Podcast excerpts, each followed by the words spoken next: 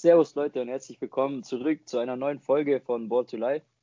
Servus, wir waren ja quasi erst letzte Woche wieder auf Sendung. Nee, Spaß. das war die letzte Folge, weil es irgendwie in den letzten Wochen hat es nicht so, ja, irgendwie hat es nicht so ergeben. Ich weiß nicht. Mir ging es teilweise irgendwie so, es kam so, so krass viel Sport. Und dann mhm. war irgendwie so, ja, okay, man hat dann irgendwie alles angeschaut, aber dann war es irgendwie dann auch irgendwie auch zu viel. Jetzt haben wir gesagt, jetzt machen wir mal wieder was hatten beide auch in der Uni ein bisschen was zu tun und ja, freue mich, dass wir, uns, dass wir heute wieder hier sind. Genau, ähm, in der Zeit hat sich natürlich einiges getan, nicht nur im Sport, sondern auch gesellschaftlich. Das wollen wir heute alles gar nicht ähm, aufgreifen, sondern wir konzentrieren uns das auf das, was wir mit das, was wir am besten können. Ähm, Sport und zwar die NBA. Und dazu haben wir uns heute, ähm, ich nenne jetzt mal einfach unseren äh, NBA-Experten, haben wir uns wieder ins Boot geholt, den Leon. Herzlich willkommen, Leon. Danke, danke. Es ist mir eine Ehre, wieder nach dem Bayern, Bayern Ring Talk wieder dabei sein zu dürfen und äh, darüber zu sprechen, was alles in den letzten, in den letzten Wochen passiert ist in der NBA. Ja, da ist ja ganz schön viel passiert.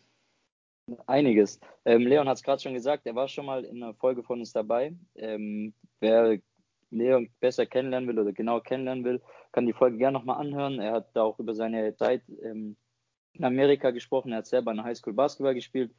Ähm, war sehr interessant. Wer Lust hat, kann gerne mal reinhören. Aber ansonsten fokussieren wir uns jetzt auf die NBA und was alles passiert ist seit dem Draft. Da ist einiges passiert. Ähm, ich würde sagen, wir fangen einfach chronologisch mit dem Draft an.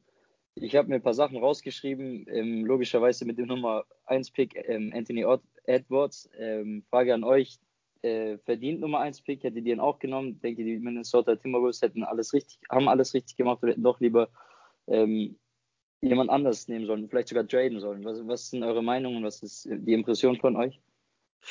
Also meiner Meinung nach ist er verdient äh, der Nummer 1 Pick geworden. Ähm, man, man hat einfach gesehen, so an Nummer 2 wurde James Wiseman gepickt, äh, der wenig gespielt hat, äh, nur drei Spiele gemacht im College letztes Jahr hatte ja so eine dubiose Sperre dort bekommen ähm, von der NCAA, weil er, weil irgendwie angeblich ja der Coach äh, die Familie irgendwie äh, der Familie Geld gegeben hat, damit er an einem College spielen kann. Und ähm, ja, zum Spieler Anthony Edwards, ich verfolge College Basketball eher weniger, habe mir aber jetzt mal äh, viele Highlights-Videos angeschaut und er hat auf jeden Fall schon einen NBA Body so ist, er ist äh, knapp 2,3 Meter drei groß, äh, breit gebaut, super athletisch ähm, und hat damit natürlich die besten Anlagen, um auch in der NBA ein guter Spieler zu werden. Ähm, muss natürlich noch an seinem äh, Wurf arbeiten, aber ich denke, das ist eine, eine Schwäche, die, die du leicht beheben kannst äh, über die Jahre. Ähm, und äh, deswegen hat er auf jeden Fall die besten Anlagen in dem Draft, ähm, Superstar zu werden. Ja, genau. Ich würde da gerade auch mal dann an, an Leon anschließen. Es war natürlich auch äh, bedingt durch die Corona-Saison. Die Saison im College wurde abgebrochen. Sprich, die College-Spieler hatten diesmal auch viel weniger äh, Zeit, sich zu zeigen, die sie sonst normalerweise zur Verfügung haben. Äh, hat deswegen dementsprechend letztes Jahr auch wenig, wenig College gesehen und ich glaube auch einfach, äh, dass der Fit von Edwards bei Timberwolves und eins, ich glaube, es ist einfach von Timberwolves die bessere Entscheidung gewesen wäre wie Wiseman, einfach weil du hast ja noch Towns, du hast Russell, dann hast du noch mit Towns, wenn du, sag ich mal, Wiseman auch in, an eins gezogen ist, vielleicht sogar ein Spieler, der vielleicht auf der Position auch ähnlich, ähnlich agiert oder zumindest auf der gleichen Position spielt. Und ich glaube, da äh, war das die bessere Option. Was man noch zu Edwards sagen muss, da ist ja auch immer so ein bisschen klar, man weiß nicht, nicht, nicht so ganz, wie man das, äh, zu wie viel Prozent man in den Medien immer alles glauben kann. Seine Einstellung vielleicht zum, zum Thema Basketball könnte vielleicht ein Problem werden. Wie er auch irgendwie schon gesagt hat, er kommt vom Football, er schaut sich lieber irgendwie auch Footballspiele an, als dass er sich Basketballspiele anschaut. Ob da jetzt auch, wie viel Prozent Wahrheit da dran ist, muss man einfach mal abwarten. Aber ich würde auch mal sagen, von den Spielern, die im Draft waren, es war jetzt nicht so diese Draftklasse, wie zum Beispiel die 19er Draftklasse, wo du mit Sam Williamson und John Moran schon mal zwei Spieler hattest, ja, die definitiv Außerpotenzial für die nächsten Jahre haben. Sage ich mal, war das schon die beste, die beste Option eins und da kann man jetzt in Timberwolves auf jeden Fall nicht sagen, dass sie jetzt da einen Fehler gemacht haben. du hast gerade auch schon angesprochen, ähm, also ich kann euch nur zustimmen, für mich ganz klar, vor allem wenn man den Need betrachtet, also die Position betrachtet, die Minnesota am meisten braucht. Da hat von den drei Topspielern, ich sage jetzt mal Lamello, Wiseman und Edwards, Edwards klar, ganz klar am meisten Sinn gemacht. Ähm, auch kurz nochmal zurückzukommen, du hast ja schon gesagt, mit der, seiner Einstellung zum Basketball, ich habe auch gelesen, dass er anscheinend gesagt hätte, wenn er die Möglichkeit hätte, in der NFL zu spielen, würde er sofort die NBA liegen lassen. Aber wie du auch gesagt hast, ob man da so viel Glauben schenken kann, ist auch immer die Frage. Ähm, ich würde ja. jetzt einfach mal das was zu Edwards ergänzen. Nee, dass da das Leon ja auch in Amerika war, kann er vielleicht auch noch mal ein bisschen, bisschen besser auch einschätzen, wie da eh allgemein so die, die Presselandschaft, wie man das vergleichen kann mit, mit Deutschland, ist es da wirklich, dass immer so noch ja, viel, viel mehr reininterpretiert wird teilweise in Sachen oder auch viel größere Berichterstattung teilweise auch ist. Ja, absolut. Also ähm, das kann man absolut nicht vergleichen. Die, die Medien in Deutschland äh, und Europa sind da gar nichts äh, dagegen. So in äh, Amerika wird da total schnell äh, Fässer aufgemacht, wo überhaupt nichts drin ist. Man, es werden Aussagen rausgefiltert aus, Interviews, äh, um dort eine Headline zu generieren. Also ähm, muss man einfach schauen. Äh, ich, ich meine, äh, die meisten NBA-Spieler lieben Football, so das ist ja kein Geheimnis. Ähm, LeBron James, äh, einer der größten Football-Fans, und trotzdem äh, liebt er ja seinen Sportart und verdient dort äh, seine Moneten, sage ich mal. Ne? Aber ja, ich würde ich würd, ich würd sagen, er ist verdient auf der Nummer eins, dem man auch ja sagen muss, ja, James Wiseman ist ein, ein Center und der äh, klar mit einem riesen Körper äh, ausgestattet ist, aber äh, natürlich gar keinen Wurf hat. Ähm, und ob das so zur heutigen NBA passt, muss man dann auch schauen, weil wann hatte mal zuletzt ein Center ähm, ja, Erfolg ohne, ohne Wurf, das ist schon einige Jahre her. Ähm, ja, deswegen muss man halt gucken, äh, wie er da zu Golden State passt, ob sie ihn vielleicht äh, nicht doch noch äh, woanders hin traden oder ähm, ob er dort aufgebaut wird, ähnlich wie Steph Curry oder Clay Thompson. Genau, muss man mal die nächsten, die nächsten Wochen einfach auch abwarten. Ähm, noch weiter zum Draft, denke ich mal, an, an Position 3, Lamello Ball. Natürlich der größte Name. Also, also auf jeden Fall, das ist. Das ist auch nicht, äh, kommt auch nicht häufig vor, dass äh, der größte Name an, an drei gedraftet wird, was natürlich äh, seinem, seinem Vater geschuldet ist. Das hat er wahrscheinlich gerne an eins gesehen. ja. ja, muss man auch schauen, ne, ob, ob Lamello äh, das, ja, die Erwartungen erfüllt, die, die, die er irgendwie, ja, er hat, er hat ohne Frage Riesenpotenzial, ist ein, ist ein riesen Point Guard, auch, auch knapp zwei Meter groß und äh, mit einer Super Court Vision ausgestattet. Äh, hat man noch natürlich auch schon gesehen, wie er dort in, in Australien da gespielt hat letzte Saison hat natürlich da vielleicht einen kleinen Vorteil gegenüber den, ähm, den anderen Spielern aus seinem Draft-Jahrgang, da jetzt schon gegen, sag ich mal, richtige Männer äh, gespielt hat und äh, Männerbasketball erfahren hat. Äh, wie er da in Charlotte dann zurechtkommt, ist die andere Frage. Ist natürlich auch ein Thema, wo wir dann später noch zu sprechen kommen, äh, was die so für äh, Off-Season-Moves äh, getätigt haben. Aber äh, natürlich auch ein Spieler mit Riesenpotenzial. Ja, und es könnte ja jetzt das erste Mal auch passieren, dass äh, drei Brüder in der, in der NBA spielen. Der, der andere Bruder, der Angelo Ball, hat jetzt, glaube ich, noch, äh, ja, ein, ich weiß nicht genau, wie, wie das Vertragsmodell ist. Er ist zumindest jetzt mal im, im Trainings, in, bei, den, bei den Trainings von den ja, Detroit Pistons dabei. Nicht garantiert. Genau. Ja. Und kann sich dafür einen Vertrag empfehlen.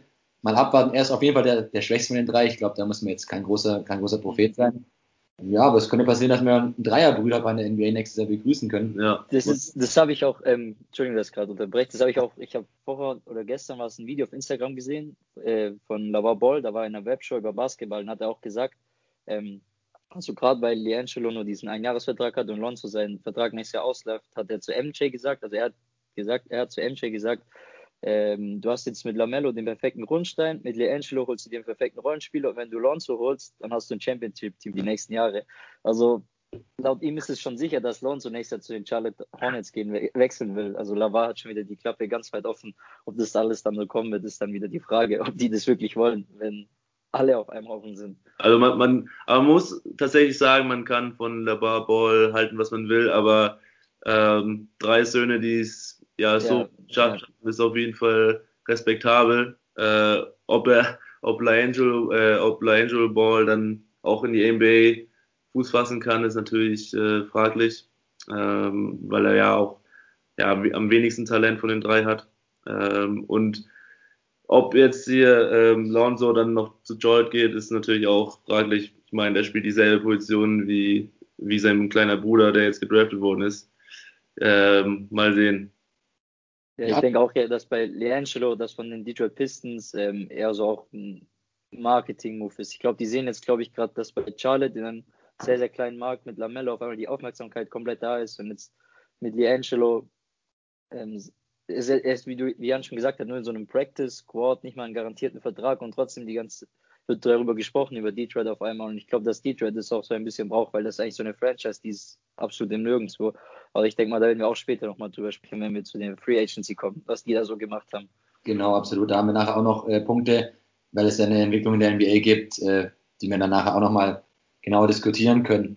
Nochmal auf den Draft gesehen, ich glaube, dann nach den ersten drei Spielern kann man vielleicht schon so einen, einen, kleinen Cut meiner Meinung nach machen. So die ersten drei wurde sehr, sehr viel berichtet, waren sehr, sehr präsent in den äh, auch, äh, sagen wir davor in den Vorberichten, in den ganzen Mockdraws war eigentlich eine klare Kiste, dass jetzt war nicht klar, an welchen an wer jetzt 1, 2, 3 geht. Da gab es immer ein paar, paar, Optionen, aber es war klar, dass diese Spieler die ersten drei abdecken würden. Was ist äh, dir sonst noch so jetzt in dem Draft äh, aufgefallen in der Draftklasse? Also ähm, ganz besonders äh, freue ich mich auf den äh, Pick, den die Washington Wizards getätigt haben, ich glaube an Nummer 8, ähm, der äh, Abdija, äh, ist ein Israeli, der, den ich auch schon öfters in Europa spielen habe äh, sehen und ähm, großer, großer Flügel, der den, den Ball handeln kann, äh, mit enormer Übersicht ausgestattet. Da bin ich gespannt, wie, wie er äh, in Amerika Fuß fassen kann. Natürlich dann auch eine Riesenumstellung für ihn, nachdem er äh, seine gesamte Jugend dann in Europa bzw. Israel verbracht hat. Ähm, ja, und sonst, äh, ich kenne nur an, an, Nummer 15 Cole Anthony, ähm, auch ein kleines Internetphänomen, sage ich mal, also viele Highlights gesehen von ihm. Ähm, der ist jetzt in Orlando gelandet, aber äh, generell kein so starker Draft-Jahrgang äh, wie äh, wie du schon angesprochen hast, 2019. Ähm, und äh, ich finde, das ist auch die perfekte Überleitung dann schon zu dem ersten Gewinner der Free Agency zu kommen, nämlich dem Draft-Jahrgang aus 2017, äh, wo einige Spieler ihren Rookie-Contract äh, extended haben. Und äh, da sind äh, Namen wie Jason Tatum, ähm, den gibt es dann noch, hier Bam Adebayo, dann äh, Darren Fox, Darren Fox äh, von, von Utah, äh, Donovan Mitchell haben alle einen Max-Contract bekommen und das sind auch so die ersten Gewinner, finde ich, für, für die Free Agency, wenn es nur um die Spieler an sich gehen, die alle einen Fünfjahresvertrag äh, bekommen haben im Wert von 165 Millionen, das dann auch noch durch Boni-Zahlungen in Form von All-NBA-Nominierung hochgehen kann auf 195 Millionen. Also da auf jeden Fall Glückwünsche gehen raus für die, für die, wenn sie jetzt den Podcast hören. Warm essen am Tag auf jeden Fall mit ja. dem Geld jetzt mit ihrem neuen Vertrag. Ja. Nee, aber da, was, was Leon anspricht, ist ein, ist ein, sehr, sehr guter Punkt auf jeden Fall. Man sieht, äh, wie sich Drafts entwickeln können. 2017er, wie du jetzt schon angesprochen hast, gibt es jetzt einige Gewinner. War dann noch vor einigen anderen Jahren, da denke ich mal an den 2-5er Draft, habe ich glaube ich noch im Kopf, wo auch in den ersten zehn Spieler gegangen sind, ja, die jetzt eine absolute Weltkarriere hingelegt haben in der NBA. Vielleicht straft uns der 220er Draft Lügen. Warten wir mal ab. Äh, gehört habe ich, dass der 221er Draft, dass da schon wieder einige sehr, sehr ja, spannende Talente dabei sind. Nochmal dann ganz kurz zum, zum Draft zurück, bevor wir dann gleich äh, übergehen, sag ich mal, in die Free Agency. Wer man vielleicht noch sagen kann, was noch vielleicht eine Überraschung war, eine kleinere, dass äh, Therese Halliburton auf 12 gefallen ist zu den, zu den Kings, wurde auch in den ersten, ja, um 7 und 8 schon rum äh, gesehen. Aber für mich definitiv ein Gewinner, allein wegen seinem Outfit beim Draft. Ähm, kann man ja gerne mal im Internet was da gelaufen ist. Das war, das war schon Wahnsinn. Ähm, kann man definitiv einen guten Social Media Auftritt hatte er da. Und ähm, auf wen ich mich auch noch freue, äh, ist an 7 gegen Killian Hayes zu den Detroit Pistons. Ich weiß nicht, ob er sich jetzt so freut, dass es zu den Detroit Pistons geht. Er wird sich wahrscheinlich schon freuen, dass er in die NBA geht. Kann ich mir schon gut vorstellen. Aber ein Spieler, der letztes Jahr, der ist ein 18-Jähriger von, äh, ich glaube, jetzt ist er 19-jähriger Franzose, hat letztes Jahr Starting Point Guard bei Ratio von Ulm gespielt in der äh, Basketball-Bundesliga, was als 18-Jähriger schon äh, eine enorme Auszeichnung ist, wenn du da quasi den Starting Point Guard geben darfst. Und ja, jetzt kann er nächstes Jahr seine Fähigkeiten in der, in der NBA zeigen. Ist ein sehr, sehr guter äh, Teamspieler, sehr, sehr guter Assistspieler. Am Wurf muss man noch ein bisschen schauen, wie es da aussieht auf NBA-Niveau, weil Europa NBA natürlich wieder andere Maße hat. Bei den Abständen von der Drei-Punkte-Linie so muss man natürlich auch bei, bei Abdijay dann abwarten, äh, äh, wie er sich da präsentiert. Aber er hat natürlich auch schon enorme Erfahrung auch im europäischen Schwitzenbasketball. Genau, Lukas, dann übergebe ich dir nochmal das Wort. Äh, nochmal zum Draft und dann aus dem Final beenden. Ähm, ja, zum Draft. Äh, Killian Hayes, äh, auch wenn er jetzt bei Detroit ist, er kann immer mit Derrick Rose zusammenspielen. Mein absoluter Lieblingsspieler. Ich glaube, von ihm kann er ziemlich viel lernen. Von dem Rest in Detroit weiß ich jetzt nicht, wie viel er da lernen kann. Ähm, ja, du hast auch schon angesprochen, Leon Cole Anthony, der war eigentlich vor der Saison fast ein Top 5 Pick projected oder sogar ein Top projected Pick, hat dann bei North Carolina ein ziemlich bescheidenes Jahr gehabt.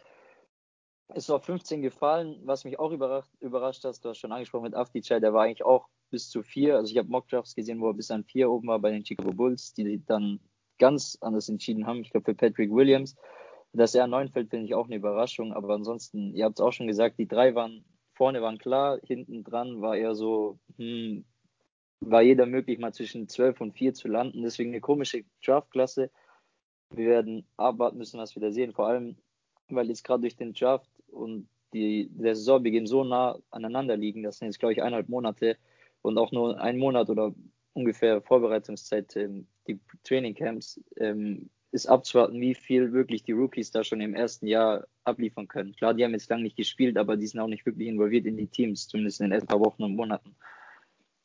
Ähm, aber ja, sonst würde ich so den Draft abschließen und würde mit der Free Agency mit einem Thema kurz anfangen, ähm, weil es Leon auch schon angesprochen hat, als Gewinner ähm, die Spieler zu sehen. Ich kann noch einen Spieler hinzufügen und würde dann gleich mal eine Frage an euch geben. Ist das verdient? Ähm, und zwar geht es um Gordon Hayward, der hat bei den Charlotte Hornets, ich glaube, einen Vierjahresvertrag mit 120 Millionen unterschrieben. Ist damit der dritte Spieler überhaupt, der zum mindestens zweiten Mal ähm, 30 Millionen Vertrag unterschreibt, neben LeBron James und Kevin Durant. Ähm, was sind deine, Leon, oder eure Eindrücke davon? Ähm, hätten die Celtics mitgehen können, mit, sollen mit dem Angebot? Äh, ist das komplett überbezahlt? Ist das der richtige Schritt, was man jetzt einen 30-Jährigen für so lange so viel Geld bindet, obwohl man eigentlich jetzt Lamello hat. Was sind eure Eindrücke zu diesem Vertrag? Nein, also äh, die Celtics haben absolut den richtigen Move gemacht und äh, sind dort mit diesem äh, Angebot nicht mitgegangen. Ähm, Hayward ist natürlich ein, ein, guter Spieler, der jetzt auch langsam wieder seinen Rhythmus gefunden hat in der, in der letzten Saison, hat dort knapp, knapp 18 bis 20 Punkte im Schnitt gemacht und äh, wird natürlich auch in Charlotte eine, eine größere Rolle nochmal spielen und äh, mehr Touches bekommen als bei, bei Boston.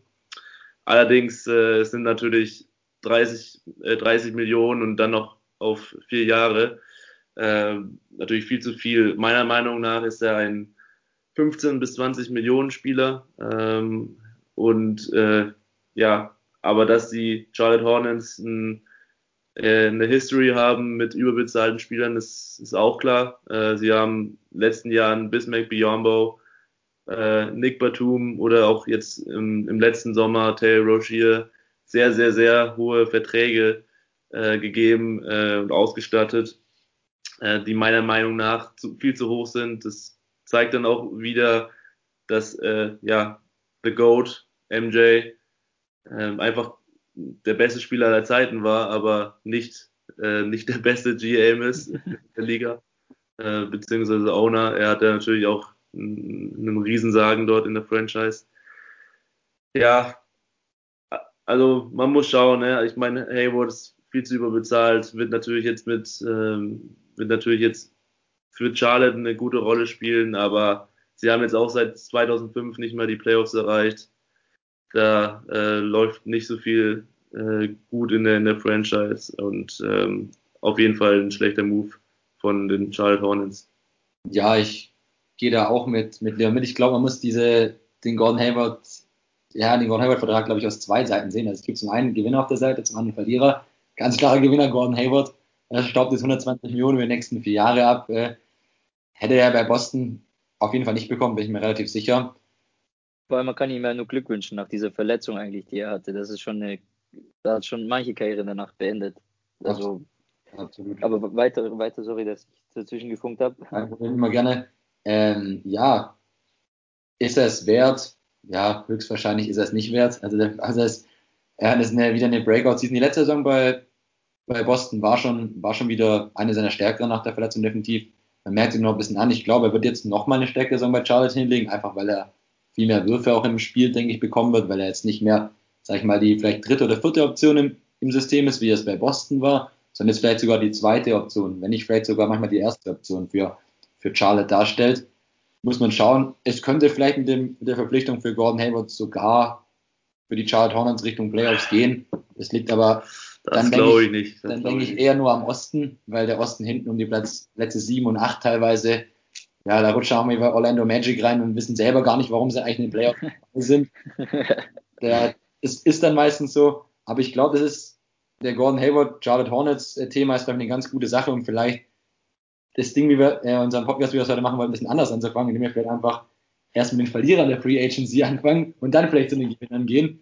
Ähm, die Charlotte Hornets hat dieser Vertrag gezeigt, dass sie für mich ein klarer Verlierer sind, weil sie sind eines der sozusagen Small Market Teams, sprich, sie kommen aus einem, ja, wie der Name sagt, aus einem, einer kleinen, aus einem kleinen Markt, haben nicht so quasi diese Präsenz, äh, wie sie jetzt Los Angeles Lakers oder Boston Celtics haben, aus einer großen Stadt, aus einer wirtschaftsstarken Stadt in dem Fall auch. Und ja, jedes Team hat ja ihren, ihren Cap Space zur Verfügung jedes Jahr. Und den bringen sie natürlich auch immer an den Mann. Da wird es nicht irgendwie groß vielleicht was, was aufgespart, wie es äh, im Fußball ist oder sowas, weil du kriegst ja fürs nächste dann immer wieder diesen Cap Space.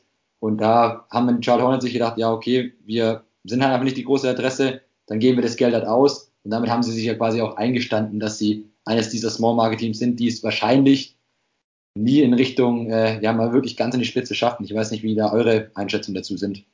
Ja, ich denke hängt ziemlich viel von der Entwicklung von LaMelo Ball ab. Ob das jetzt wirklich mal ein gelungener Draftpick ist seit Kemba Walker. Sie haben in den Jahren danach eigentlich ja nie gut gedraftet und dann ihren Franchise-Spieler verloren. Deswegen, ich denke, der hängt ziemlich viel von seiner Entwicklung ab, ob da wirklich was entstehen kann und oder ob das jetzt Geld zum Fenster rausgeworfen war. Aber mein erster Eindruck auch, er ist überbezahlt, Gordon Hayward und die Off-Season-Moves waren jetzt auch nicht gerade gelungen, was sie da gemacht haben. Ja, man muss zum Gordon Hayward-Deal auch noch sagen, äh, was noch vergessen wird. Das erste Jahr kostet äh, Charlotte sogar noch 40 Millionen, weil ja. sie den Vertrag von Batum quasi noch über drei Jahre aufteilen und er dieses Jahr noch 10 Millionen bekommt. Sprich dann 30 plus 10, 40 und Batum spielt nicht. Ja. Und das ist halt auch auch Batum mit einem viel zu hohen Vertrag ausgestattet, 120 Millionen über fünf Jahre. Mhm. Das natürlich, äh, und auch Bismack Biyombo um die, um die 85 Millionen über vier Jahre. Das natürlich, sind natürlich jetzt Spieler, die äh, ja aus, aus jeglichen Rotationen rausgefallen sind. Batum hat jetzt bei den Clippers unterschrieben.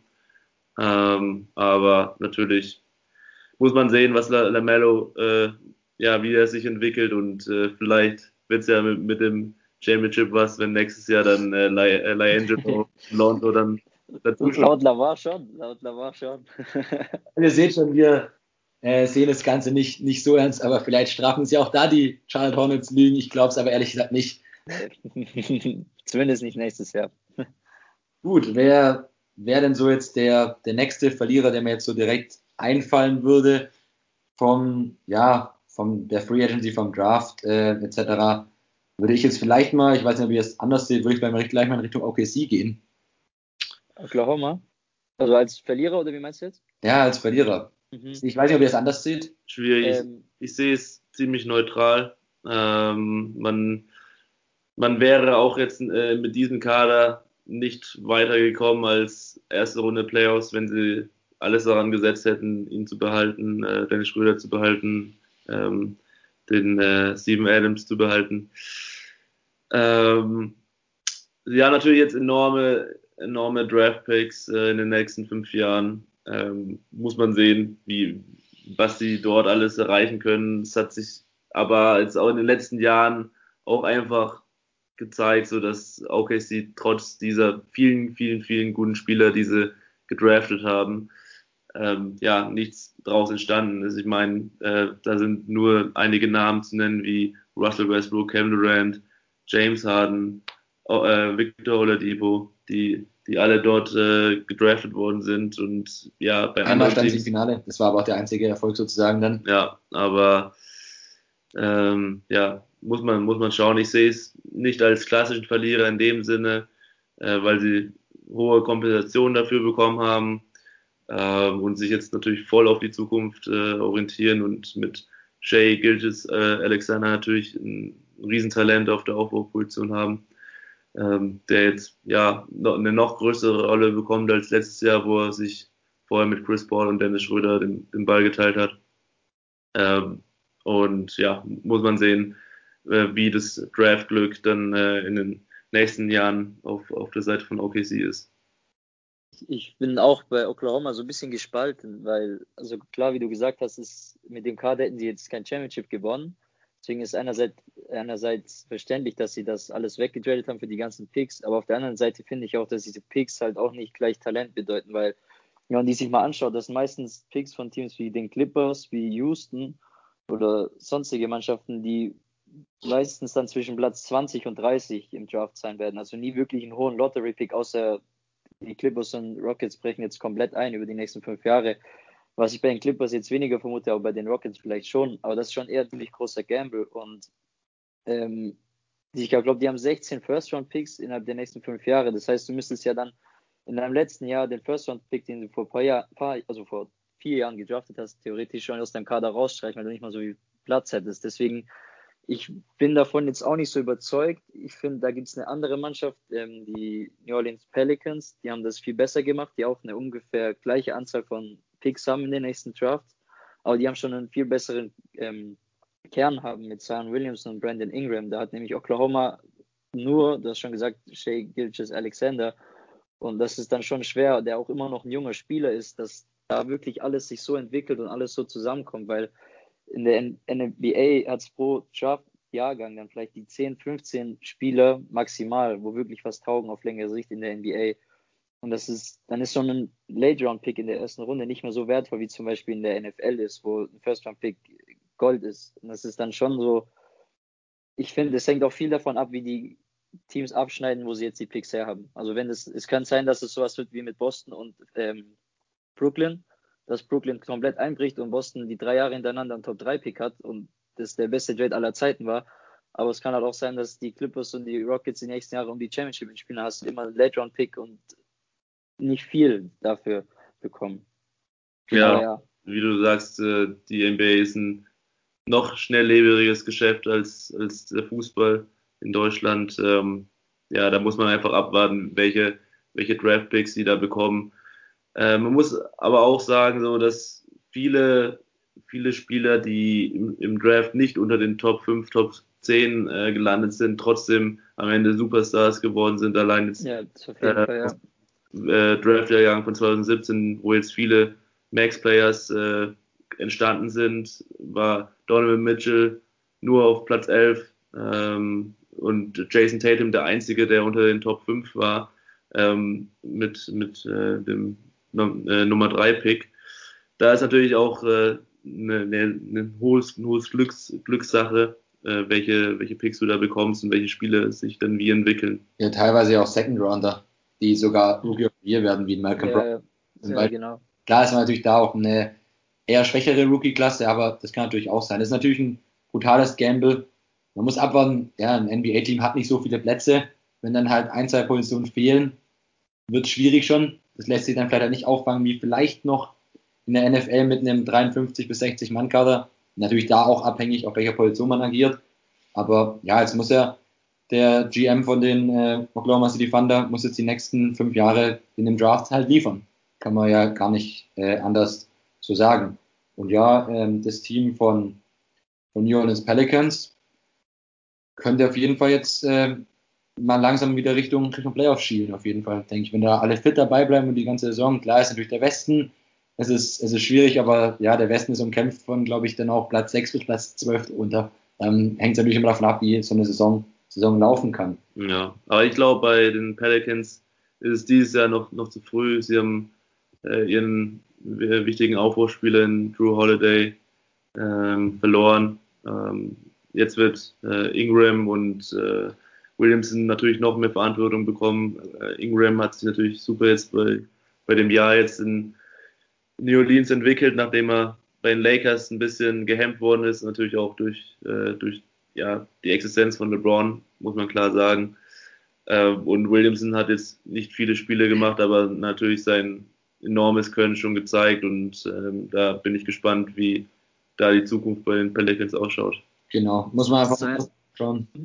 Zion Williamson ist übrigens ähm, der Spieler jetzt, obwohl er letzte oder Rookie war diese Saison, ähm, der längst, äh, der Spieler mit dem, der wie soll ich das jetzt in Deutsch ausdrücken, ähm, am längsten unter Vertrag steht bei den Pelicans. Also weil Ingram hat ja jetzt seinen neuen Vertrag erst unterschrieben und die ganzen anderen Stars wie Steve Adams oder so, der Eric Bledsoe, die sind ja auch alle in der Free Agency erst gekommen. Also sein Williams ist tatsächlich in seinem zweiten Jahr der mit dem längsten Vertrag bei den Pelicans.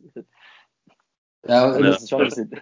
was Leon gesagt hat mit dem schnelllebigen, äh, schnelllebigen ja. Geschäft, äh, wie teilweise ja, ja wenig Geduld manche Manager haben, manche dann auch äh, GMs, manche auch wieder längere wie sag ich mal, ein Sam Hinkie bei den 76ers äh, mit Trust the Process, der geht ein bisschen, bisschen längerfristig an, aber dahingehend vielleicht noch, ja, ich weiß nicht, ob es ein witz, witziges Beispiel ist oder eher ja ein krasses Beispiel auch, auch in der Free Agency passiert, Trevor Ariza, auf einen Spieler bezogen.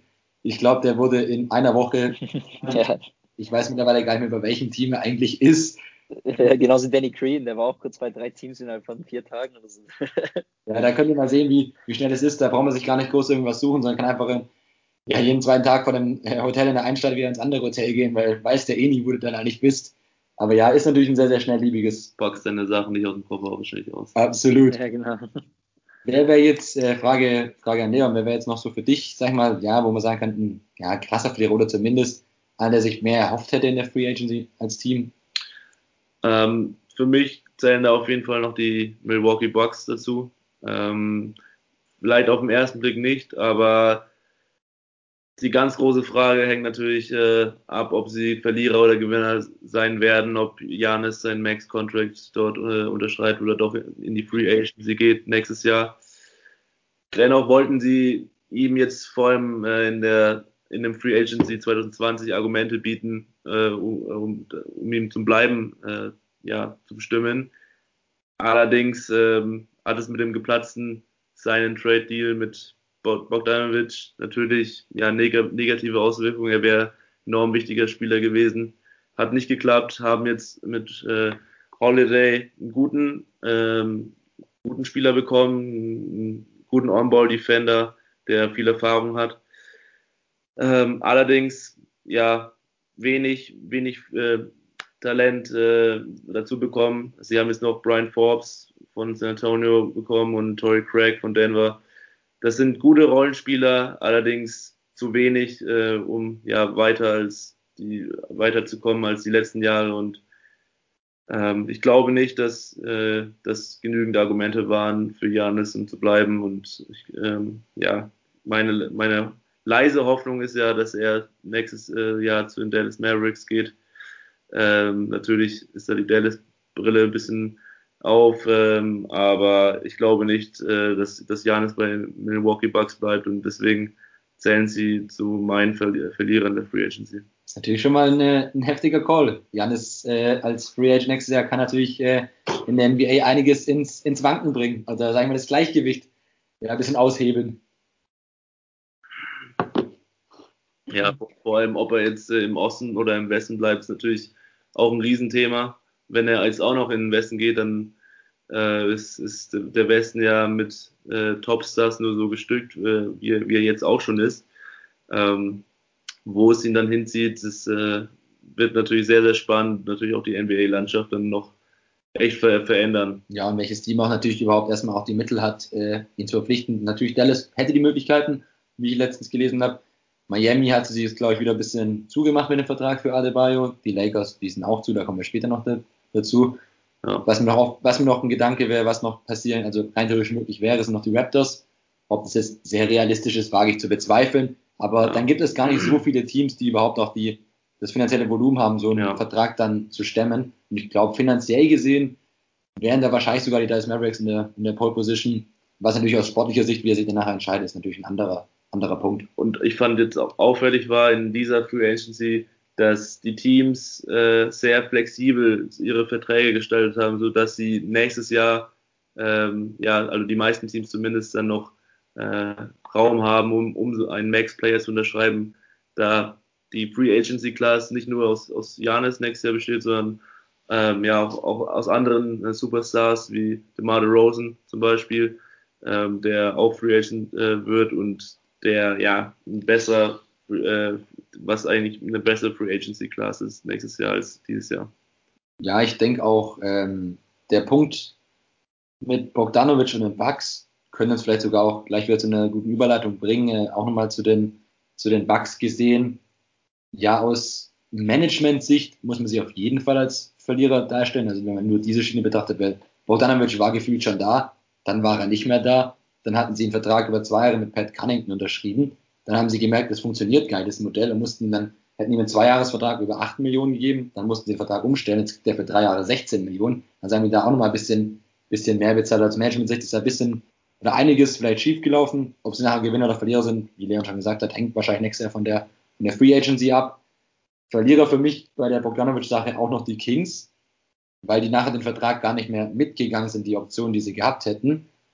Und ähm, Bogdanovic ist dann jetzt zu den Hawks gegangen, was dann zu den Atlanta Hawks, was dann vielleicht die Überleitung ist zu einem Gewinner. Für mich sind die Atlanta Hawks ein Gewinner von der, äh, von der Free, äh, Free Season, genau, von der, von der Free Agency in der Off-Season, ähm, weil einfach sie, ja, letztes Jahr auf gut Deutsch gesagt, ja, eher ein, ja, ein schlechtes Team waren, hinten gesehen im Osten, ich glaube auf Platz 12 oder 13 rausgekommen, auch gar nicht in die Bubble eingeladen worden. Sie haben mit Trey Young einen Spieler für die Zukunft und jetzt haben sie es auch geschafft in der Free Agency, ihm gewisse Waffen auch zur Seite zu stellen, also sportliche Waffen gesehen. Mit Bogdanovic als ich als doch. auch gar nicht. Und ich glaube, solche, solche Moves können sogar schon im Osten reichen, um damit in die, in die Playoffs einzunehmen. Ich weiß nicht, wie du es siehst, Lukas. Ähm, ja, kann ich nur zustimmen. Ich hatte bei mir auch Atlanta als Gewinner. Ähm, zumal die auch noch John Collins haben, ähm, auch ein super Power Forward, der noch extrem jung ist. Ähm, die Waffen, die dazugeholt haben mit Bogdanovic und Gallianari, offensiv brutal. Ähm, defensiv war Atlanta letztes Jahr schon mit das schlechteste Team. Hat da mit Rondo vielleicht einen Anführer bekommen, gerade auch vielleicht der hinter Trae Young arbeiten kann und ihn dazu entwickeln. Aber ansonsten, ja, was ich trotzdem bei den Atlanta Falcons vielleicht als bisschen als Fragezeichen hinstellen würde, war der Draft-Pick. Falcons. äh, was habe ich, hab ich Falcons gesagt? Ja, Falcons. NFL. Äh, Atlanta Hawks. Atlanta Hawks ähm, war der Draft-Pick äh, Okongwu, wenn ich es jetzt richtig ausspreche, genau. Ja. Ähm, Center, obwohl sie eigentlich schon John Collins als großen Spieler haben und noch, ähm, ich habe mir den Namen nicht von Houston, Schweizer, ähm, John Cap äh, Clint Capella, auch noch als Center äh, unter Vertrag haben. Es wird interessant, wie die, wie die, die drei versuchen einzusetzen und ob Okongo wirklich schon so viel Spielzeit bekommen wird oder ob da noch Capella spielen wird oder ob sie noch einen Trade ergibt. Aber ansonsten denke ich, dass Atlanta ähm, sich enorm ähm, ähm, verbessert hat und ich denke, dass sie dieses Jahr in die Playoff-Plätze auf jeden Fall reinrutschen werden. No, äh, ich würde auch sagen, dass sie einen richtigen äh, Schritt in, in die äh, richtige Richtung gemacht haben und ähm, möglicherweise auf einen Playoff-Platz äh, im Osten diesmal schielen können. Ähm, da muss man auch wieder sehen, die, sagen wir mal, die ersten fünf, sechs Plätze im Osten sind eigentlich schon so gut wie gebucht. Da haben wir die Boston Celtics, die Miami Heat, die Toronto Raptors, ähm, Philadelphia, wen gibt's noch? Die Bucks. Die, die Bucks. Vienna wahrscheinlich. Brooklyn Nets, die äh, natürlich. Ja, Brooklyn, stimmt. Ja, das, das, das heißt, es wird auch dort äh, für Atlanta schwierig sein. Allerdings haben sie ihren Kader deutlich verstärkt. Ich finde auch, ähm, dass äh, Rondo eine, eine sehr gute Ver Verpflichtung ist, nicht, nicht, aus, nicht unbedingt aus äh, spielerischer Sicht, äh, sondern vor allem auch, ja, um Trey Young äh, weiterzuentwickeln, der ihm äh, ja, zeigt, was alles möglich ist äh, in der NBA und ähm, dort vor allem hinter Trey Young ein guter oder solider Backup immer noch ist. Rondo hat jetzt ein hat jetzt überragende Playoff hin, äh, hinter sich, ähm, hat seinen 15 Millionen Vertrag natürlich auch verdient. Äh, und ja, Gallinari und Bogdanovic, zwei gute Shooter. dazu bekommen. Ähm, ich finde, ein äh, underrated äh, ja, Vertrag wurde, war Kendrick Nunn. Äh, der kommt von Chicago Bulls. Ähm, für mich ein sehr, sehr guter Verteidiger. Äh, wie du schon sagst, schlechte Defense. Äh, wird jetzt den Backcourt äh, dort unterstützen in der Defense und von der Bank kommen. War auch noch ein Top 5 Pick, glaube ich, vor drei ja, Jahren oder genau. vier. Und äh, mit äh, Trey Young und John Collins natürlich ein, ein, gutes Konstrukt schon mal dort, die schon gut harmonieren. Ja. Und äh, dann wird man sehen, ob es für die Playoffs reicht dieses Jahr. Wenn ich überlege, wir sind ja gerade mal durchgegangen, die ersten sechs Teams, da sind wir uns ja relativ einig im, im Osten. Da gehen die Brooklyn Nets jetzt auch mit rein, wenn Kyrie Irving und Kevin Durant dann wieder fit sind. Und wenn man überlegt, letztes Jahr war Orlando Magic in der Bubble auf Platz 8. Die haben ja gerade eigentlich, ja, nicht groß, die haben niemand eigentlich gefühlt abgegeben und behalten. Und wenn ich dann mir jetzt in Atlanta Hawks Kader anschaue, sehe ich sie da schon, da schon stärker. Und sogar könnten sie auch in Richtung Platz 7, in Richtung der Indiana Pacers schielen. Weil da ist der Kader auch nicht so ausgewogen. Sie haben versucht, Miles Turner wegzukriegen, hat auch nicht so richtig funktioniert. Haben vielleicht auch ein bisschen auf Gordon Hayward geschielt, hat auch nicht funktioniert. Und von daher sehe ich da die Atlanta Hawks definitiv als, ja, als ein Team, was sich in dem schwachen Osten aber jetzt auch in Richtung Playoffs gehievt hat. Würde dann mal wieder den, den Sprung machen in den Westen wieder. Auch ein Team, was in der, in der Bubble sehr, sehr viel Spaß gemacht hat. Da auch äh, die Bubble mit 8 zu 0 beendet haben, das Ganze halt nicht in die in die Playoffs geschafft haben, sind die, die Phoenix Suns, waren auch sehr, sehr, äh, ja, haben auch sehr, sehr viele Moves gemacht in der, in der Offseason. Sind es äh, jetzt die Frage an dich, Leon, Moves, die in dem tiefen Westen reichen können, um die Playoffs zu erreichen, an denen sie Jahr ganz hart gescheitert sind? Ja, das ist natürlich spannend. Ich, ich glaube, es wird ganz knapp nicht reichen äh, und sie werden auf Platz 9, Platz 10 landen im Westen. Ähm, Natürlich haben sie jetzt mit äh, Paul einen großen Namen, äh, Chris Paul einen großen Namen bekommen, äh, haben sich äh, verstärkt mit äh, Jay Crowder und Dario Saric resigned. Ähm, allerdings muss man auch sagen, dass sie zwei wichtige Spieler vom letzten Jahr verloren haben, in Kelly Oubre Jr., der zu den Golden State Warriors gegangen ist, und Aaron Baines, der auch ein ähm, Bigman war, der ja gut von außen werfen konnte. Ähm, ich glaube, äh, Devin Booker wird jetzt ein bisschen entlastet, dadurch, dass er jetzt nicht die ganze Zeit äh, in der Offensive äh, seine Mannschaft tragen muss und äh, Chris Paul auch ein, äh, ja, der Spielgestalter sein kann und er auf Ball auch weiter generieren kann. Ich glaube, es ist davon abhängig, ob sie die Playoffs schaffen, wie sehr sich ähm, der, der Center entwickelt. Ähm, wie war der Name? DeAndre Ayton. Genau, ob er ja sein, sein Potenzial ausschöpfen kann und äh, vielleicht sogar schon All-Star wird dieses Jahr. Dieses Potenzial dazu hat er, ähm, hat schon hat schon angedeutet im letzten Jahr, ähm, aber ich glaube, es wird knapp nicht reichen und äh, sie werden auf Platz 9 landen. Okay, dann sind wir mal gespannt. Ja, wie wir auch vorher schon mal erwähnt haben, beim Osten sind wir sicher, bei den ersten sechs Plätzen sicher, die in die Playoffs gehen. Beim Westen würde ich mich jetzt persönlich schwer tun, würde ich sagen, okay, da haben wir bestimmt elf Playoff-Teams, wenn nicht vielleicht sogar auch zwölf. Also da ist gefühlt jedes Team involviert. Letzte haben die Golden State Warriors die Playoffs ja sehr, sehr deutlich verpasst aufgrund von verschiedenen Verletzungen. Das kann dieses Jahr auch schon wieder ganz anders aussehen.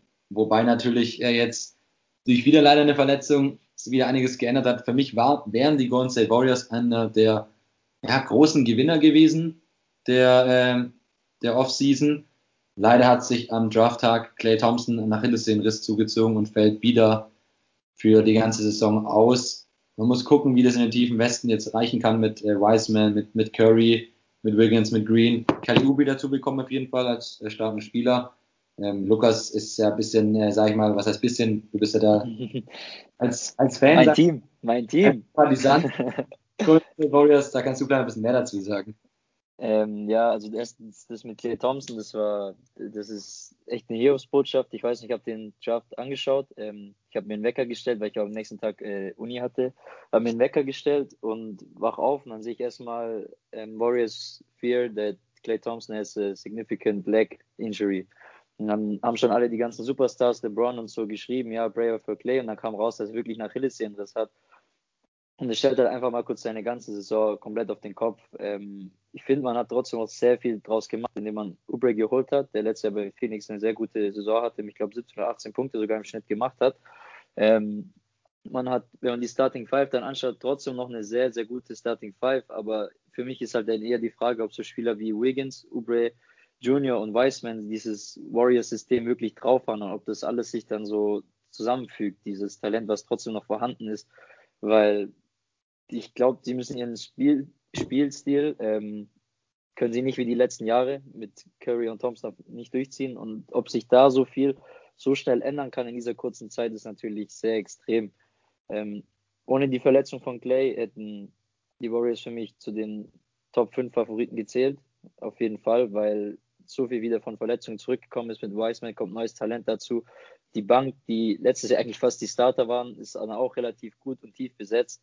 Ähm, deswegen umso bitter. Ich bin gespannt, was sich daraus ergeben wird. Ähm, ich erwarte so eine Mann, also dass die Mannschaft zwischen Platz 4 und 9, also ich denke schon, dass sie um die Playoffs auf jeden Fall mitspielen kann, aber es könnte halt auch ganz nach hinten losgehen, weil Wiggins ist kein guter Werfer, der hat auch eine Arbeitsmoral, die bei Minnesota oft zu Fragen hinterworfen hat. Ob sich das dann so fügt, ist halt die Frage. Aber ganz, ganz bitter natürlich für Clay Thompson, wenn man schaut, der hat jetzt letztes Jahr nicht gespielt und ist jetzt auch schon wieder eineinhalb Jahre, Jahre her seit seinem Kreuzbandriss und jetzt nach Achillessehnenriss wieder ein Jahr, dann wird er zweieinhalb Jahre nicht gespielt haben und das ist schon sehr, sehr viel. Ja, vor allem auch sehr, sehr bitter natürlich, weil er auch ein sehr, sehr sympathischer Spieler ja, ist, der sehr hoch angesehen ist. Aber ja, klar, das wird wieder ein Hauen und ein Stechen geben in, in dem Westen. Das wird wieder, ja, bis zu den letzten Spielen sich entscheiden. Es gibt ja jetzt auch wieder den neuen Modus, der geändert wurde mit diesem Play-In-Turnier, bleibt ja weiterhin auch in der neuen Saison äh, quasi mit dabei. Wie du gesagt hast, Spielstil, ja, kann der Leon vielleicht auch noch ein bisschen mehr dazu sagen, weil er natürlich selber auch als Basketballer, gerade da, sowas braucht natürlich immer viel, viel Trainingszeit. Und die Trainingszeit ist dieses Jahr aufgrund der Corona-Situation einfach äh, ja sehr, sehr kurz und man weiß noch gar nicht, jetzt gab es ja auch schon wieder bei der ersten Testung 48 Fälle, spielt es in knapp 10 Prozent aller, aller beteiligten Spieler in der, in der NBA, die da positiv getestet wurden. Und sowas wirft sich natürlich enorm zurück und die Saison beginnt schon am 22. Dezember, sprich in, kurz rechnen, 18 Tagen. Ne? Und ja, da kannst du wahrscheinlich noch ein bisschen mehr dazu sagen, wie schwierig das quasi auch ist, wenn neue Leute zu integrieren in, in so ein System, das man über Jahre auch hatte. Ja, klar. Also ähm, das ist natürlich enorm äh, schwierig, gerade bei so einem äh, Spielziel wie die Warriors es haben. Ähm, ist natürlich äh, ja, braucht natürlich Jahre, um, um sowas zu verinnerlichen, ähm, was sie natürlich auch exzellent in, äh, in den letzten Jahren gemacht haben, äh, aber dort natürlich auch ihren festen Kader hatten über Jahre mit, mit Rollenspielern, die das exzellent gelöst haben, äh, wie, äh, wen hatten wir dann, du hast natürlich einen Draymond Green, der das alles so ein bisschen äh, dirigiert hat und ähm, Clay Thompson, Steph Curry laufen da über Screens natürlich in dem äh, Jahr und beziehungsweise den zwei Jahren mit Cam Durant war es natürlich alles ein bisschen anders, aber auch er war ein Spieler, der sich dort exzellent äh, eingefügt hat. Ähm, allerdings hat man auch Veteranen wie Livingston gehabt, ähm, Iguodala. Iguodala, die einfach ihre Rolle dort perfekt ausgefüllt haben. Da in diese Rollen muss jetzt so ein Kelly Oubre Jr. und ein Andrew Wiggins erstmal reinschlüpfen. Äh, und natürlich auch die Frage, wie es mit James Wiseman läuft ähm, da die Warriors ja in den letzten Jahren nicht dafür bekannt waren, mit einem klassischen Big Man zu spielen, beziehungsweise nur ein Big Man, der ja fast nur Screens stellt äh, für, die, für die kleinen Guards. An dieser Stelle natürlich auch äh, gute Besserung an Clay Thompson, wenn er diesen Podcast hört. ähm, Fall, Grüße gehen raus. Grüße gehen raus und äh, ja, wie, wie, wie Jan schon gesagt hat, ein sehr sympathischer Spieler, den man auf jeden Fall nach seiner langen Verletzung jetzt ähm, das wieder gegönnt hat, wieder in der NBA durchzustarten und dann sein, seine ähm, Leistungen anzuknüpfen. Aber ja, für mich äh, die, die Warriors auch ein Platz 4 bis Platz 7 Team äh, dieses Jahr. Äh, ich finde, der Druck ist jetzt ein bisschen auch äh, auf den Schultern von Steph Curry, der zeigen muss, dass er auch ohne Clay Thompson ähm, in der Lage ist, so ein, so ein Team anzuführen.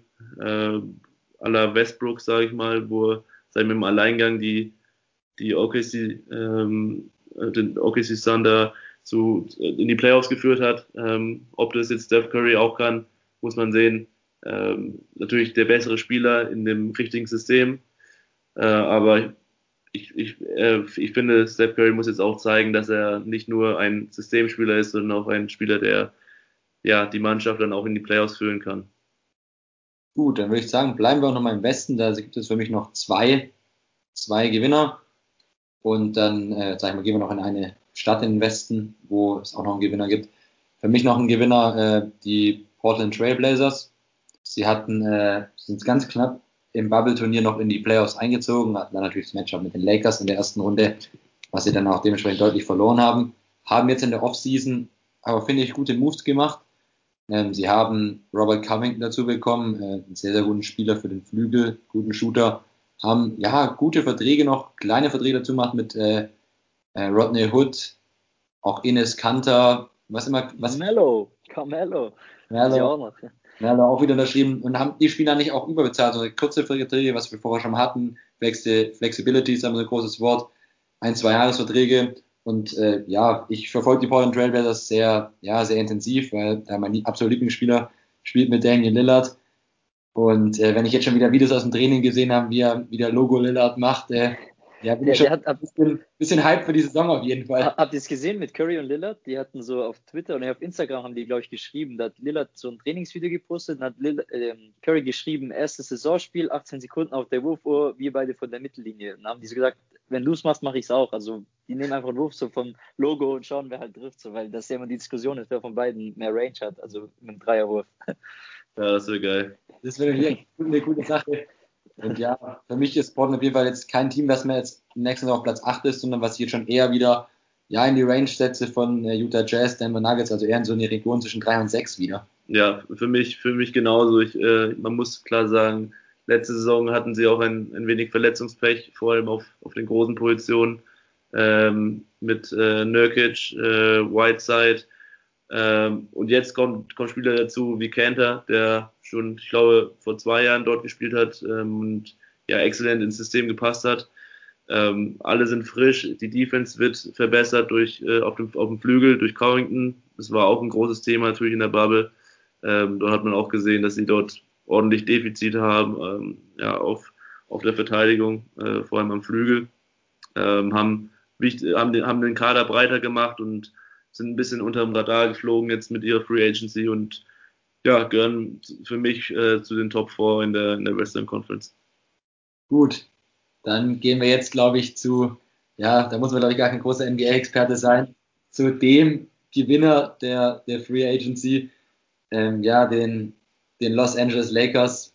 Ich persönlich weiß Stand jetzt nicht, wer die nächsten zwei bis drei Jahre den Golden State, La äh, Golden State Lakers, ja, ich, den Los Angeles Lakers äh, den Titel machen äh, sollte.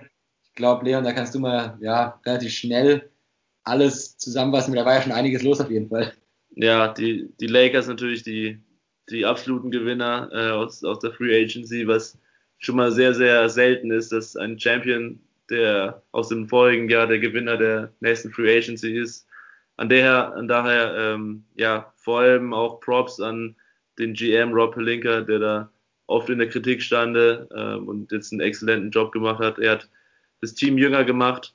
Ähm, er hat äh, die, die beiden besten Six-Men aus der Liga geholt. Er hat Schröder geholt äh, und Montrezl Harrell von den von dem Lokalrivalen äh, Los Angeles Clippers.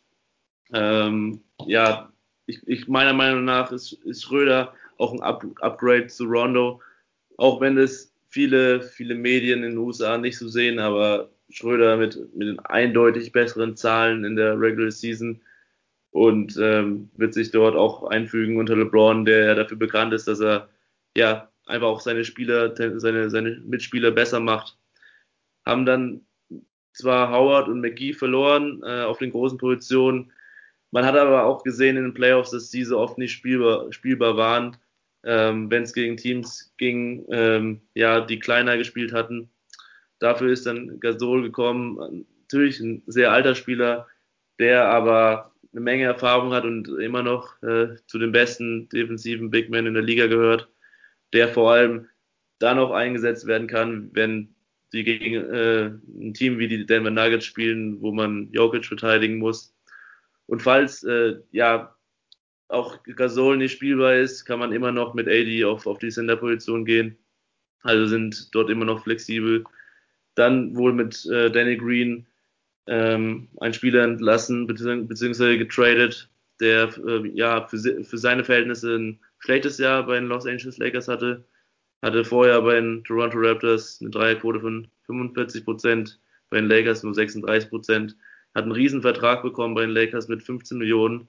Den ist man losgeworden, hat einen Wesley Matthews von, von Milwaukee bekommen, der ebenfalls ein starker Verteidiger und ein starker Werfer ist, aber mit einem wesentlich geringeren Vertrag. Ähm, ja, hat, hat ähm, LeBron und AD langfristig gebunden. Das ist natürlich äh, Breaking News so die, die letzten zwei Tage gewesen. Ähm, und ja, dort hat, hat man jetzt AD in seiner Prime. Ich meine, man muss einfach auch sagen, AD ist, ist immer noch erst 27 Jahre alt und wird nur noch besser. Ähm, hat jetzt durch seine Championship natürlich auch enorm Selbstbewusstsein äh, gewonnen, äh, die er die letzten Jahre bei den Pelicans nicht hatte. Und somit ähm, ist man einfach nur gespannt, wie viele und nicht ob äh, die Lakers noch Titel bekommen, sondern wie viele äh, Titel die Lakers noch holen können, ähm, bevor dann äh, LeBron ja mit 85 irgendwann mal retired. Absolut, ich will zustimmen, äh, weil LeBron war noch nie raus aus seiner Prime, auch wenn er jetzt 35 ist. Von daher ist es ist einfach nur, ist einfach nur krass und ex, extrem, was dieser, dieser Mensch, dieser Spiel leistet. Und ja, wie gesagt, für mich, ich glaube, da sind wir uns alle drei relativ schnell einig, dass ganz, ganz klar. der, der Contender auf jeden Fall ist mit ganz großem Abstand. Ein, eins habe ich noch ähm, gerade zum Thema ähm, flexible Vertrag, Vertragsgestaltung. Ähm, LeBron hat ja seinen neuen Max Extension, seine neue Max Extension unterschrieben. Sein Vertrag geht bis 2023. Das ist das Jahr, in dem Bronny ähm, ähm, Draft available ist, also gedraftet werden kann. Ich fände es cool, ähm, das, ähm, wenn das zusammenhängen würde und die versuchen zusammen zu spielen, weil es einfach Vater und Sohn zusammen in einem Team und dann auch LeBron und sein Sohn, das wäre mega geil, aber mal schauen, ob das so wirklich kommen wird. Ja, ich, ich glaube eher, dass äh, wenn dann sie gegeneinander spielen würden, ähm, ich glaube nicht, dass äh, die beiden irgendwann zusammenfinden. Hat äh, LeBron letztens auch in einem Interview angekündigt, dass er eher gegen ihn spielen würde als, als mit ihm. Ähm, das ist natürlich sehr, sehr spannend, äh, ob LeBron dann noch, noch in der NBA ist. Es wäre dann seine 21. Saison 2023, 2024.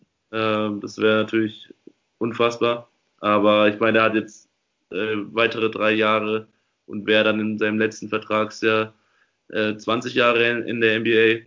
Und äh, falls, falls Bronny dann nach der Highschool schon direkt in die NBA geht, ähm, das muss man ja auch erstmal sehen, ob er ob er überhaupt so gut sein wird, dass er in die NBA schafft. Man geht es natürlich immer davon aus.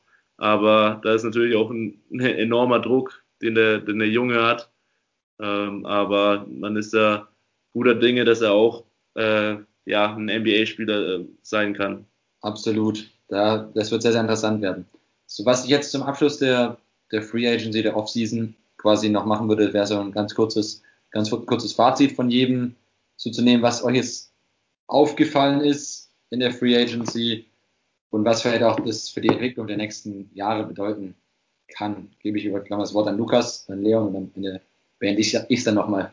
Ähm, also ich muss sagen, ich fand es im Vergleich zu den Jahren, ein, zwei Jahren davor, eine relativ ruhige Free Agency, aber wo sich halt noch viel mehr machen kann. Es gibt so viele Themen, über die wir jetzt noch gar nicht sprechen konnten und auch keine Zeit. Wir haben gerade ähm, Russell Westbrook, John Wall oder James Harden.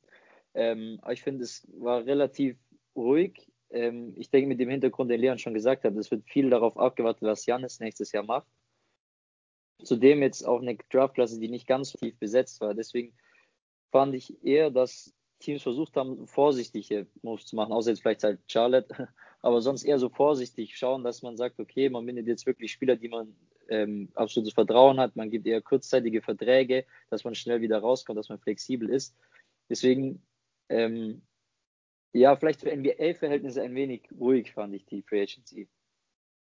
Ähm, Gebe ich dir recht. Also, wie ich eben auch schon angesprochen hatte, ist natürlich auffällig gewesen, dass sich viele Teams die Flexibilität offen gelassen haben. Für nächstes Jahr ein Name, den man noch gar nicht erwähnt hat, ist Kawhi Leonard, der ja, auch äh, nächstes Jahr Free Agent sein kann, wenn er seine Player Option bei den Clippers nicht zieht. Das wird natürlich auch äh, davon abhängen, wie die sich nächstes Jahr schlagen. Für mich zählen auch die Clippers ähm, zu den Verlierern, nicht unbedingt, weil sie viel schlechter geworden sind, sondern weil sie mit äh, Harrell einen sehr, sehr wichtigen Spieler an ihren Lokalrivalen verloren haben äh, und allein aus diesem Grund zu den Verlierern gehören. Ähm, ich, ich freue mich dermaßen auf die, auf die neue Saison, bin gespannt, äh, vor allem wie Dennis Schröder äh, sich bei den Los Angeles Lakers macht, ob er starten wird, ob er von der Bank kommen wird, äh, wie, wie Dallas, äh, wie das Projekt in Dallas weitergeht, äh, ob Porzingis ähm, ja, fit bleiben kann, ob Luca vielleicht sogar ja, MVP werden kann nächstes Jahr, da wird ja auch schon spekuliert. Ähm, natürlich auch, äh, wie Maxi Kleber sich weiterentwickelt, der schon eine sehr, sehr gute Rolle gespielt hat in den letzten beiden Jahren bei Dallas. Und äh, freue mich dann einfach auf die, auf die neue Saison, die dann dieses Jahr äh, kurz vor Weihnachten startet. Genau, Leon hat schon angesprochen. Ähm, interessant wird es sein, wie sich äh, unsere Deutschen präsentieren in der, in der Saison. Äh, auch wieder ein neuer mit dazugekommen, wieder mit Isaiah Hartenstein, der nochmal bei Denver einen Vertrag unterschrieben hat. Ich glaube, äh, es könnte sehr, sehr realistisch sein, dass wir nach äh, zehn Jahren, 2011 war der letzte Deutsche, der einen Titel gewonnen hat in der NBA mit Dirk Nowitzki, dass wir in 2021, zehn Jahre später, wieder einen deutschen NBA-Champion haben mit Dennis Schröder bei den Lakers, wenn, äh, da sage ich muss schon echt viel schieflaufen, wovon wir nicht hoffen, weil das hätte dann meistens, würde es dann Verletzungen mit sich ziehen.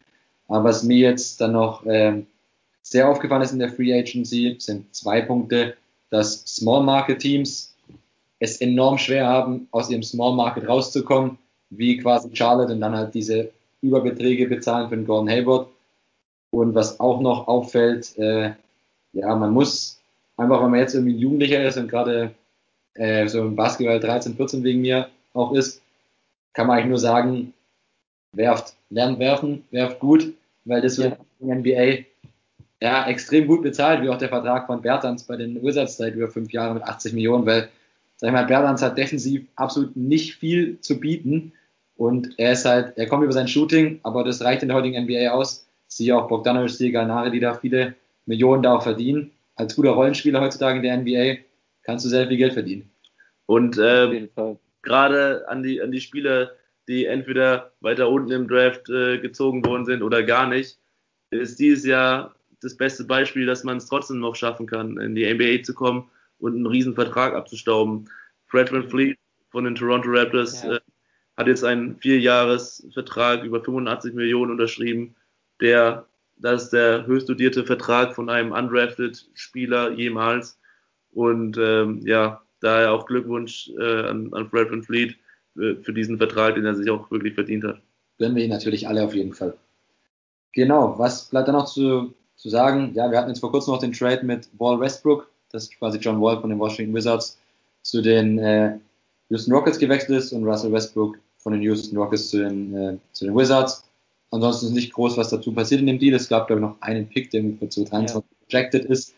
Ja, was dieser Deal, da kann ich jetzt nicht eigentlich so gut wie gar nichts dazu sagen, muss man abwarten, waren beide Spieler, die sehr verletzungsanfällig sind, auch lange raus waren. Muss man, glaube ich, mal einfach nochmal in ein paar Wochen, Monaten evaluieren, wie dieses ja, Projekt dann gelaufen, gelaufen ist. Ich glaube jetzt nicht, dass jetzt die NBA dadurch jetzt in Erfurt erstarkt durch diesen, durch diesen Deal. Ich finde jetzt nicht, dass sich groß was geändert hat. Ich weiß nicht, wie eure Einschätzungen noch dazu sind. Ja, das ist also im Prinzip so von der von den grundlegenden Basketball-Skills finde ich so fast der gleiche Spieler, nur Westbrook noch vielleicht sogar noch ein bisschen mehr athletisch, was schon krass ist, weil er wohl unfassbar schnell ist und krass athletisch Athlet ist. Ähm, und man bei Wall halt vielleicht nicht weiß, wie fit er zurückkommt nach seinen zwei Jahren Verletzung, auch gerade Achillessehnen. Das ich finde so, der Trade hat ziemlich viel Fragezeichen. Also ich kann, werde noch nicht daraus schlau. Also hängt drauf an, äh, kommt drauf an, was Houston machen will dieses Jahr. Ob James Harden auch noch weggeht und danach denke ich mal, also werde ich draus schlauer. Ich weiß nicht, wie es dir geht, Leon, aber. Ja, ähm, ja, auch noch fraglich, wie, wie ich den Trade finden soll. Allerdings glaube ich, dass trotzdem die Washington Wizards diesen Trade gewonnen haben, aus meiner Sicht trotz, äh, sie sind zwar ähnliche Spielertypen, allerdings ist Westbrook meiner Meinung nach besser als Wall, der, wie du schon sagst, sein letztes Spiel am 26.12.2018 gemacht hat. Das sind jetzt auch zwei Jahre ohne, ohne Ball in der Hand, äh, beziehungsweise auf, auf dem Court gestanden. Ähm, man, äh, man sieht, äh, Westbrook kommt jetzt wieder mit seinem alten Coach aus OKC-Zeiten ähm, zusammen, Scott, Scott, Scott Brooks. Genau. Ähm, dann hast du einen, einen Superstar in, in Bradley Beal, der nicht den Ball braucht, der auch Aufball spielen kann. Äh, man hat jetzt äh, Davis Bertans äh, einen guten Vertrag gegeben, hatten ähm, ja einen sehr, sehr guten Rookie in Afdijay. Und Rui Hachimura haben sie auch noch von letztem Genau, Rui Hachimura, der ja auch eine ganz gute Rookie-Saison eigentlich gespielt hat. Ähm, deswegen für mich äh, hat, äh, haben die Washington Wizards diesen, diesen Trade gewonnen. Ob es für die Playoffs reicht, muss man schauen. Ähm, bei den Houston Rockets deutet einiges jetzt mittlerweile auf, auf Umbruch äh, hin. Ähm, James Harden, glaube ich, ähm, ja, kann man nicht übel nehmen, dass er jetzt bei Houston weg will. Ähm, haben mit äh, Demarcus Cousins zwar einen, guten Namen geholt, wie, wie er nochmal zurückkommt in seiner Karriere. Äh, ja, das ist auch spannend, äh, ob er, ob er nochmal zu seinen, seinen, seiner Bestform in alten Sacramento Kings Tagen zurückkommt. Deswegen für mich geht der Trade äh, an die Washington Wizards. Genau, also wir sind jetzt auch schon bei einer, bei einer Stunde sechs angekommen, haben wir eine lange, lange Folge, aber auch lange, lange nicht da. Ey. Wie, wir, wie ihr schon merkt, bei sehr, sehr vielen Sachen, wo wir jetzt hier drüber gesprochen haben, ach, wahrscheinlich außerhalb von den Lakers, das ist eigentlich eine relativ klare, klare Sache, gehen wir mit einigen Fragezeichen auch trotzdem in die Saison und es wird wahrscheinlich auch in der Saison noch einige Fragezeichen geben. Corona-bedingt haben wir auch nur weniger Spiele, weniger Vorbereitungszeit. Es werden nach wie vor die Zuschauer in den meisten Hallen fehlen. Es gibt ja gewisse Bundesstaaten in den USA, die es auch anders handhaben da. Mhm. Äh, muss, man mal, muss man mal abwarten. Es geht am 22. Dezember los. Ja, müssen wir mal, mal gucken, was da die, die Zukunft bringt. Es geht noch trotzdem mit einigen Fragezeichen los. Was mir jetzt noch abschließend, war jetzt noch die Frage in die Runde. Ich habe hier noch vor mir die, die Christmas Games. Ihr wisst ja, dieses Jahr sehr, sehr wichtig. Wir fangen erst am 22. Dezember an und haben schon dann zwei Tage später die Weihnachtsspiele. Natürlich sehr, sehr beliebt. In den USA sind aber mittlerweile auch immer mehr in Europa großer Beliebtheit äh, sich erfreuen. Gerade auch, weil es eh nicht gerade groß andere viele Events gibt, als nicht zu Hause zu bleiben. Lese ich sie mal ganz kurz vor und frage da mal in die Runde, falls ihr euch nicht alle fünf Spiele anschaut, äh, welches ihr euch da so rauspicken würdet. Da fangen wir an um 18 Uhr schon an Weihnachten mit den New Orleans Pelicans gegen die Miami Heat, den letztjährigen Finalisten. Dann haben wir um 20.30 die Warriors gegen die Bucks. Danach dann die Nets gegen die Celtics. Gefolgt von 2 Uhr deutscher Zeit Dallas Mavericks gegen die Los Angeles Lakers und zum Abschluss noch die Clippers gegen die Nuggets.